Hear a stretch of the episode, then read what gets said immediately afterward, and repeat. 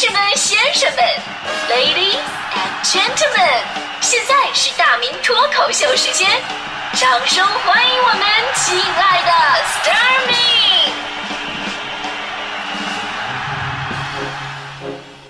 好，欢迎各位来到今天的大明脱口秀，我是大明。最近的这个电影《烈火英雄》啊，这个热映啊，让我们再一次的关注到了消防员这个群体啊。其实呢，从新闻的曝光量上来讲，咱们说消防员这个群体吧，其实时时刻刻都会出现在我们眼前，上演着各种的感动和惊险。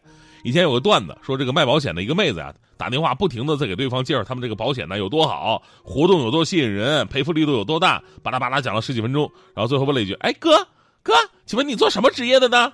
这边说了：“哦，我是消防员啊。”然后那边卖保险的妹子话锋一转啊，打扰了哥，再见哥，对不起哥，就当我什么也没说哥。那这个段子吧，从侧面也讲述了，就是消防员每天所处的危险真的是肉眼可见啊。你说救火需要他，重大车祸现场需要他，地震需要他，就连个人感情问题要跳楼都得需要他。所以呢，出现了一个非常奇怪的现象，就是我们都不愿意看到他们，看到他们准没好事但是，万一真的当我们没好事的时候呢？我们真的都特别愿意看到他。就是这么一个高危的职业，每天穿着几十斤重的防火服，救人于水火之中，然后还得忍受着那些电话的骚扰。哎，那什么消防队嘛，过来帮我们就把我们家那个门锁开一下，谢谢。哎，你不会找开锁公司吗？对吧？哎，消防队嘛，我们家猫上树了，能不能把我猫救下来？就每次看到这样新闻，我觉得。我的天哪！猫爬树那是本能好吗？跟人跳楼是不一样的，对吧？饿了它们自己就下来了。我们家小区就一只猫特别厉害，飞檐走壁，十多米高的大树不在话下。离远了看，我也是以为我以为是个鸟窝，仔细一看，一只猫俯视着整个世界。所以呢，就咱们能不能这种事就不要麻烦人家消防员了，对吧？前不久还有两个新闻都是幺幺零民警向幺幺九火警来求助的。一次呢是因为手铐坏了，一次是因为派出所有蛇。哎，所以呢，消防战士啊真的是无所不能。而最近呢，有两个关于消防队的视频又火了。首先呢，一个视频是八月十八号，广东揭阳消防空港大队消防员们正在跟随外聘的女舞蹈老师啊跳这个搏击操，监控画面显示，大家伙正认真的是学呢。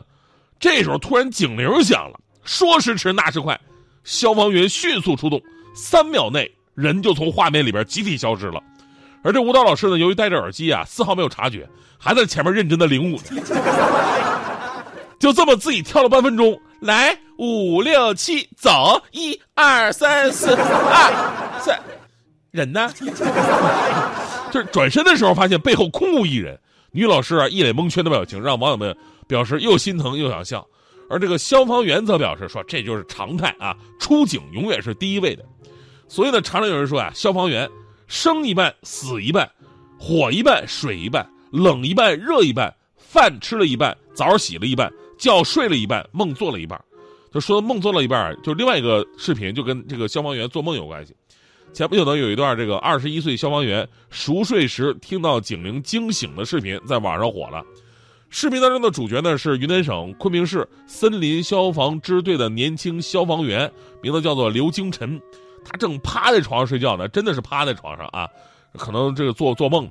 然后旁边的战友啊就恶作剧，把手机靠近他，随后呢用手机播放了一段警铃。结果听到警铃的时候，刘星辰没有任何的迟疑，扑棱一下子就直接坐起来了，又往往外冲。当时我看这个视频呢，就是当时一瞬间那个眼神，你知道，他当时绝对是蒙圈的，就那眼神就是在说我是谁，我在哪儿，我我干我要干什么玩意儿。完全是依靠平时训练所练就的下意识，第一时间做出了出警反应，结果发现啊，是战友开的玩笑之后如释重负，然后呢，在窗边开始坐着回魂。短短七秒的视频，不少人看完啊，很很感慨，看哭了啊，说消防员真的是太不容易了，啊，还有说短短几秒钟，消防员的工作辛劳表现的淋漓尽致，他们就是最可爱的人，是真的英雄。当然，就我个人，我我就特别想知道另外一个事儿，就是是不是所有的消防员都没有起床气？就这种情况，还能跟旁边那个叫他醒那个战友和平共处吗？所以呢，今天节目啊，咱们就借着消防员这事儿啊，向消防员致敬的同时呢，也来聊一聊各行各业的不容易。虽然我们大多数人的工作呢，都不是那种是吧高危的行业呀，是吧？随时这个有生命危险啊。但是我们说，如果你要是带着责任心和高标准，那么注定你的工作就会充满着各种不容易。而如果你的觉得，哎，我的工作容易死了，那么你真的就容易死了，你知道吗？比方说我的工作吧，啊，普通的主持人各有各的复制粘贴，优秀的主持人各有各的胡编乱造。我跟你说，这这这这这句话绝对是行业真理啊！你说，作为一个脱口秀节目主持人，最难的什么？内容创作。你不可能像别人一样在那复制粘贴，那是简单，那就没灵魂了呀。脱口秀跟其他节目不一样的地方在于什么呢？脱口秀是以我为主的，我想说什么我就说什么。比方说，你要是音乐节目的话，你放点什么新歌、老歌，歌表达的什么情感啊、什么意思，你就可以借它来说点什么话题。新闻节目呢，发生点什么事儿你就写点什么。投诉节目投诉什么你处理什么。但脱口秀节目不行，这没有素材，脱口秀节目是没有素材的。基本上都是你关起门来自己在那瞎想。咱们说以前老艺术家们写个什么小品啊、相声段子什么的，需要很长时间，然后去这儿去那儿体验一下生活，然后才能创作创作出来一个作品来。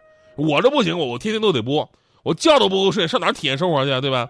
我只能体验我们楼楼下小区的生活，然后还得在节目里边啊显示我过的是有多么丰富多彩啊！今天我去约会了，明天我中彩票了，后天我是音乐人了。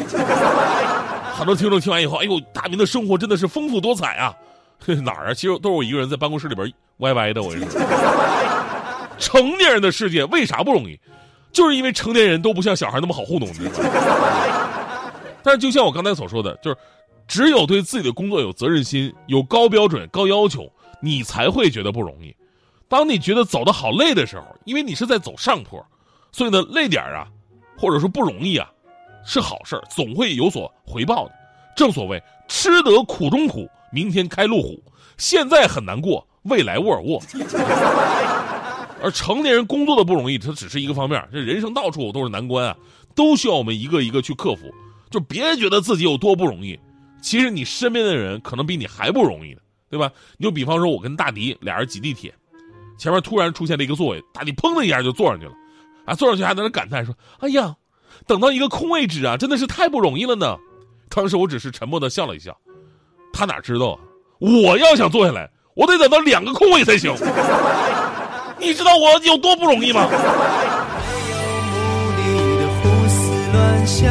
越来越习惯失眠了，黑暗中等待着苏醒，没有方向。四处流浪，淋过大雨，享受过阳光，